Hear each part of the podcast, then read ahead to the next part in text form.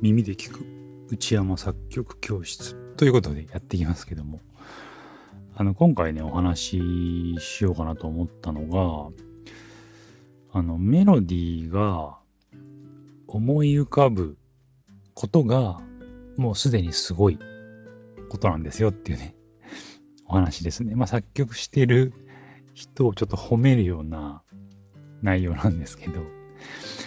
あの、まあ、日頃その作曲をやってるとですね、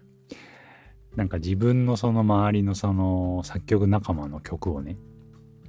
まあきっと自分の曲を比べて、で、なんか自分はこんないいメロディーがね、あの書けない。で、自分にはメロディーを作るあ作曲の才能がないんじゃないかとか、あの、悩んだりとかね。うん。して、その自分のその、なんかその技術というかね、センスみたいなものを、まあ必要以上に悪くね、考えることが、あの、あるかと思うんです。考えてしまう人もいるかと思うんですけど、うん。そのメロディーを、こう頭の中でこう考えて出せるってこと自体が、まあそもそもすごいことなんですよっていうね、お話が、えー、まああります。で、それを、あの、強く思ったのがですね、あの、前に、あの、美容師さんと、あの、髪をね、切りに行って、美容師さん、美容師さんとお話しする、あの、機会があって、で、話してたら、あの、まあ、作曲をね、普段やってますよって話をしたら、あの、美容師さんからすると、その作曲をやるっていうこと自体が、もうなんか、なんて言うんですか、異次元すぎちゃって、こう、全然見えないと、や、やってることが。うん。で、その、なんかその、もちろん手順もわかんないし、その何をね、考えて、何を手がかりに、まあ、どこにどう進めばいいかみたいなところが、まあまあ、まあ見えないと、まあビジョンが見えないという話をしてたんですね。で、まあ自分からすれば、まあメロディーをね、あの、まあ、スラスラってこうやって考えて、で、そこにハーモニーとコード進行つけて、で、まあ曲ってね、一曲にしていけばいいだけなんですよって話をしたら、その美容師さんが、そのメロディーを考えるってことが、なんかこう想像ができないっていうか、例えばなんかその絵を描いたりとかであればね、その紙にペンを走らせて、えー、描けるじゃないですか。あとはなんか、なんか造形作品とかね、まあ、粘土とかね、その、まあ、目に見えるものであれば、作っていくっていう工程が見えるんだけど、あの、メロディーって目に見えないものなんで、それを作るっていう行為が、こう、なんか、雲をつかむような感じっていうかね、そう、そんな感じのように思えてしまって、ま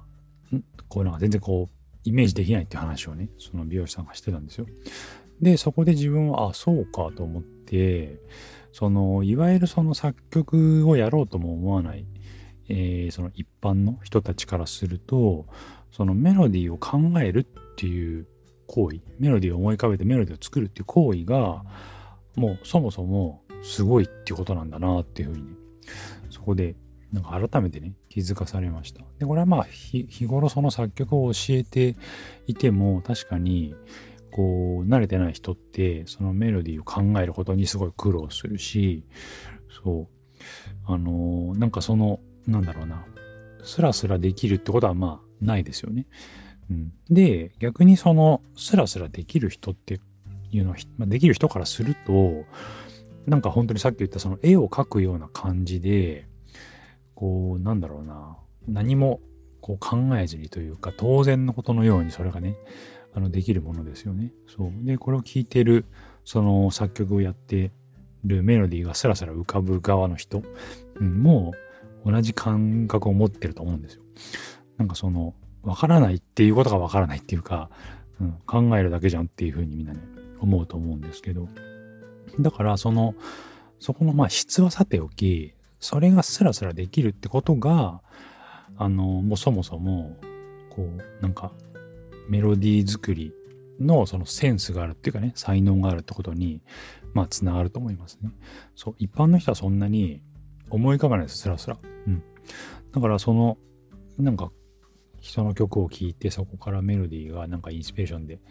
浮かんできたりとか、あとその、なんか楽器のね、伴奏とかを聞いて、なんとなくこんなメロディーがそこに合うかなってイメージできたりするっていう、こう、ことそのものが、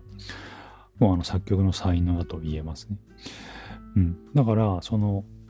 質はさておき、それができないこと、でできることすらそのイメージできない人がいる中で、うん、それが何の苦労もなく、当然のことことのようにね、できる